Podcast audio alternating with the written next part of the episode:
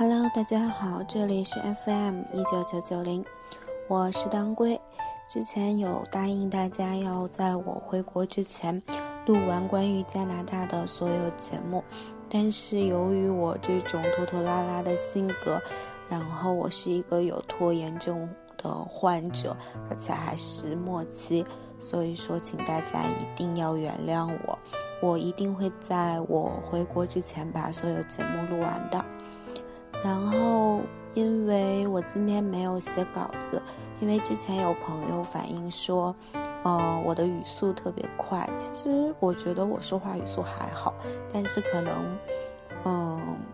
反正有些朋友说我的语速会快，所以我今天不用写稿子。因为写稿子照着读的话，我没就是我觉得我的语速就是有的时候会不自觉的加快。可是如果现在只是跟大家。以聊天的方式的话，那我觉得可能因为我要边想边说的话，就可能语速会降慢一点。嗯，今天就是想和大家聊一聊为什么回国吧。嗯，其实面对回不回国是每一个留学生都会面对的问题。嗯，因为有很多东西干扰着我们，比如说父母的期望啊。然后，自己喜欢的那个人是在哪里？是跟你在同一个国家，然后还是说你们俩在不同的两个国家？还是说，哎，你在国内，他在国外？种种因素都会导致你选你对于回国的选择有一定的，嗯，怎么讲？就是说会影响吧。然后还有移民政策。众所周知的是，澳洲和加拿大其实是两个相对比较容易的移民的国家，因为它自己本身的人口就不是很多，所以说它在接纳移民的过程中就很好。而对于留学生来说，念完本科，它是具备了一定留就是移民优势的，从语言上，还是从学历上，还有从各种方面。那。其实对于我来讲的话，一对如果留在加拿大，我是有优势的。可是我还是选择了回国，肯定有就会有很多人会去讲，哎，你为什么会选择回国？那么今天我想跟大家说一说我的选择，呃，来就是说来，或许可能会对大家有所帮助，也或许是只是一个案例，大家可以作为分析。我觉得其实影响我回国的最重要的因素是父母，因为之前其实我也并不是很想回国，因为放弃一个身份，其实还是挺难的，尤其是就是那种你要放弃自己可以到手的东西，而且是别人想要而没有而要不到的东西，其实那种感觉是蛮痛苦的，但是因为，嗯。父母吧，所以我觉得放弃我也不是很后悔。在此之前，是因为我觉得，嗯，其实我是有跟父母斗争过的，因为我不是很想回国，因为毕竟在加拿大生活了五年多，这里有我的社交圈子，有我的朋友圈子，有我喜欢的生活方式，而我也习惯了这边的生活方式，这边很安逸，而且，嗯。这边对相对来说我也比较熟悉。如果我要是回国的话，那如果不回到自己从小长大的城市，那去到另外一个城市，相对于就相对于你是在重新建立一个社交圈子，而国内的人是有大学同学的，有校友的，而在国外。而我们如果从国外回到国内的话，那这个优势就肯定没有了。所以说，你要去建立一个新的社交圈子和朋友圈子，相对来说是比较困难的。嗯，但是为什么会让我放弃和父母斗争，就是选择回国，放弃自己可以得到的一些东西？我觉得是这次爸爸妈妈一起来加拿大吧，就是因为毕业嘛，所以他们要过来旅游啊，参加毕业典礼啊这些东西。然后在旅游的过程中，就是我感觉到他们很需要我，因为就是可能嗯，现在从小依赖啊父母啊，而且就是说你感觉不到父母在老去，你觉得他们还是你心目中的那个英雄，你会觉得他们是无所不能的。可是当他们真正暴露出他们很，嗯，很需要你的那一面，很脆弱的那一面，你才会知道，其实他们真的已经，嗯，在老了，他们记忆力没有那么好，他们身体也没有那么就是健康，他们也会有一些很需要你的时候，很需要陪伴的时候。其实，我觉得作为子女，不可以很自私的说。就是父母养我们这么大，我们终究会看着他们老去，然后我们去过自己的生活。而相恰恰相反的是，我觉得，我们小的时候，他们一遍一遍教我们牙牙学语的时候，而我们在他们老了的时候，当他们已听不清我们在说什么的时候，我们可以以同样的耐心去来回报他们。嗯，就是游子。疲惫当归香，罪念老屋居高堂。其实这个也是我叫当归的原因。当然了，当归当归，大家都以为我是中药中的那个当归。其实我的名字只是从这两句诗中来的。那这次旅游之前，因为在国内，如果是全家人去旅游，那。订机票、酒店还有行程啊，这些事情是不需要我去考虑的，是我的父母会全权帮我搞定。然后我只需要跟在他们身后去告诉他们我想去哪里玩，我想吃什么，就是我的要求是怎么样，他们会尽力满足我。可是这次因为来到一个陌生的国度，他们。来了加拿大以后，就是基本上所有的事情就开始靠着我。从北京一进海关以后吧，就是能够感觉到他们的不安。在飞机上，他们会去问说：“哎，一会儿人家来了，我们要用英语点餐吗？”嗯，因为这一代的父母其实英语都并不是特别好，然后就会他们会表现出有一点点。慌张吧，嗯，然后呢，他们就会觉得就是会有一些不安吧，然后等到下了飞机以后，就是因为要去定行程，然后出去旅游，然后在整个的路程中就会感觉到他们很需要你，因为我定的行程中没有包餐，因为比较想让他们来尝一下加拿大的各种嗯食品嘛，然后就没有包餐，然后他们就呃。你就能感觉到，其实他们是很依赖你的，无论是在酒店 check in 的时候，还是说在点餐的时候，然后他们会告诉你，就是角色完全颠倒，他们以一种特别依赖你的状态告诉你，女儿我想要什么，而不是在是你去跟父母诉求什么，妈妈妈妈我想怎么怎么样。然后当然这个过程其实是特别累的一个过程，我第一次发现原来被一个人被。人依赖的感觉其实是那么累的，因为你要考虑很多事情，你要考虑，嗯，父母的口味，还有他们累不累，你这么安排行程，他们会不会就是休息不过来，时差倒不过来？当你考虑了种种问题的时候，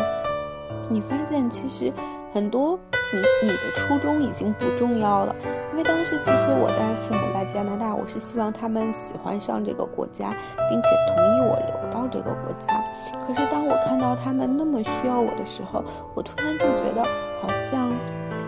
真的留不留到加拿大已经不是很重要了。因为如果你经历过说你在一个国家，可是。当你的亲人在另外一个国家生病，你束手无策，你无能为力的时候，那种感觉，那种无力感会就是压迫你，比你拿到奖学金啊还是什么的东西，会让你更感受到压迫的时候，那那个时候你会觉得其实回国也是一个很好的选择。那当我的就是。我的父母他们如果是来旅游的话，他们就是在路程中玩得很开心。可是当他们回到多伦多的时候，因为我带他们是从加拿大最东部、最北部一直玩到了最东部，然后呢，他们回到多伦多生活的时候，他们也很喜欢这边的空气，也很喜欢这边的物价。但是如果真正让他们选择在这里生活的话，他们是有抗拒的，因为像父母们嘛，他们在国内是有自己的生活圈子和社交圈子的，来到加拿大，第一，他们语言不同。第二，他们的社交圈子和生活圈子都发生了重大的变化。我觉得，如果对于年轻人去改变一个社交圈子和嗯朋友圈的话，可能会更方便一点。而年纪大的人可能会恰恰相反，他们没那么容易去重新建立一个圈子。所以说，就是他们会觉得这边待着很寂寞，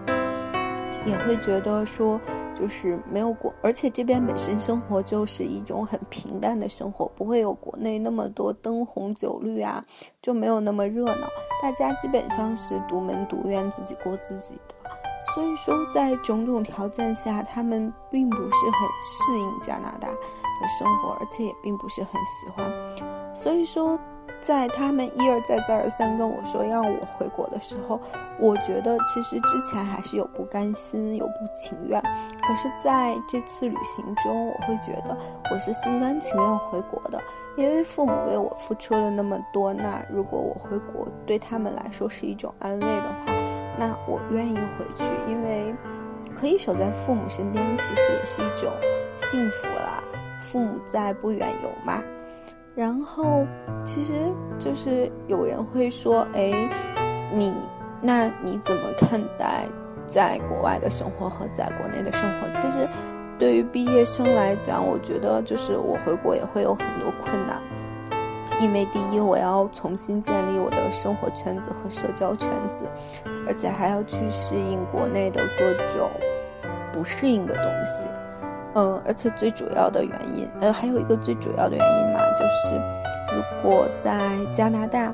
我以同样的工资，比如说三千块，我可以过得很好，因为加拿大的物价特别低，而且，嗯，就是怎么讲，嗯，如果说以三千块同样在国内生活的话，它基本上就是以一种很惨的状态吧，因为就是国内物价蛮高的。而且房价又高，就是我之前有看到一句话很搞笑，就说，呃，中国的房价全是丈母娘抬起来的，因为丈母娘要求买房嘛。但是我觉得，就是如果去到一个新的城市，那租房子啊这些东西，对我来讲都会有一些压力，因为刚毕业的大学生，他的工资也不会特别高，或者高到某一个程度。所以说，在这些其实。就是说，如果要是一个人做好决定回国，当然了，这个就是还是蛮有压力的，因为他也要面临很多东西，就是也其实还挺挑战的吧。那就是其实每个人对于这种回不回国都有一定自己的想法，而且有很多因素在干扰着自己的选择。像我的主要因素就是父母了，然后。像我有朋友，他选择不回国，是因为他和他女朋友都在这边，然后他他们觉得在这边奋斗会更好，两个人也已经准备结婚了，然后而且他们的父母是愿意来到这边的，因为可能性格啊各方面都不同，所以大家对于选择也不同了。嗯，我还有朋友就是选择去了另外一个国家。他是在加拿大留学的，可是他的另一半是在英国还是在美国啊？我不记得了。然后他是毕业以后直接拿了签证去他另一半的国家嘛。所以就是说，其实留不留下真的不重要，重要的是你为什么留下或者为什么。聊了这么多，反正我也不知道我自己在讲什么了。那个就希望说从这些事情中对大家有所帮助吧。嗯，那今天就先讲到这里。然后如果嗯让我想想还有什么要录的，我会这最近给就是保证在我回国之前都录完给大家了。大家有什么问题也可以给我留言。我这次的语速应该不会很快吧？好啦，祝大家晚安吧。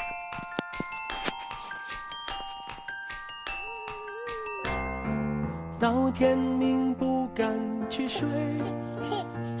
担心你汗流浃背，看着你可爱到流泪，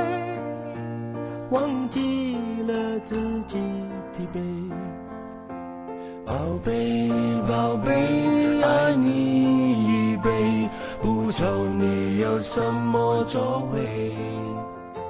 健康快乐给你栽培，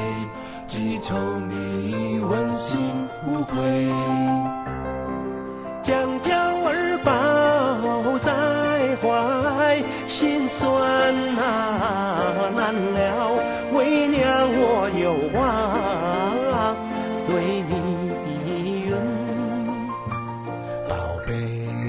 贝，宝贝，交出堡垒。你要自己小心防备。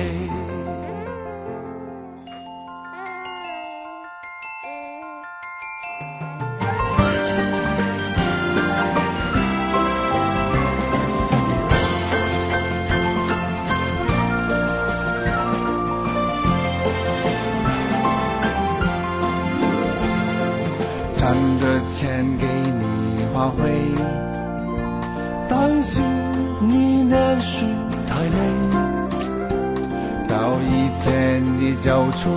社会，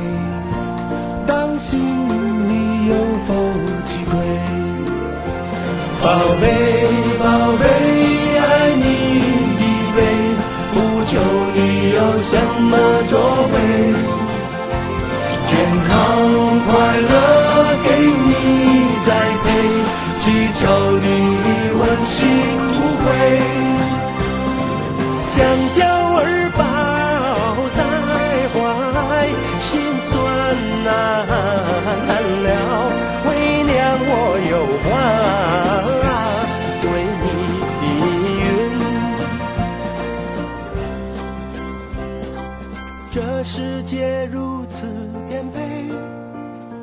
千万别半途而废。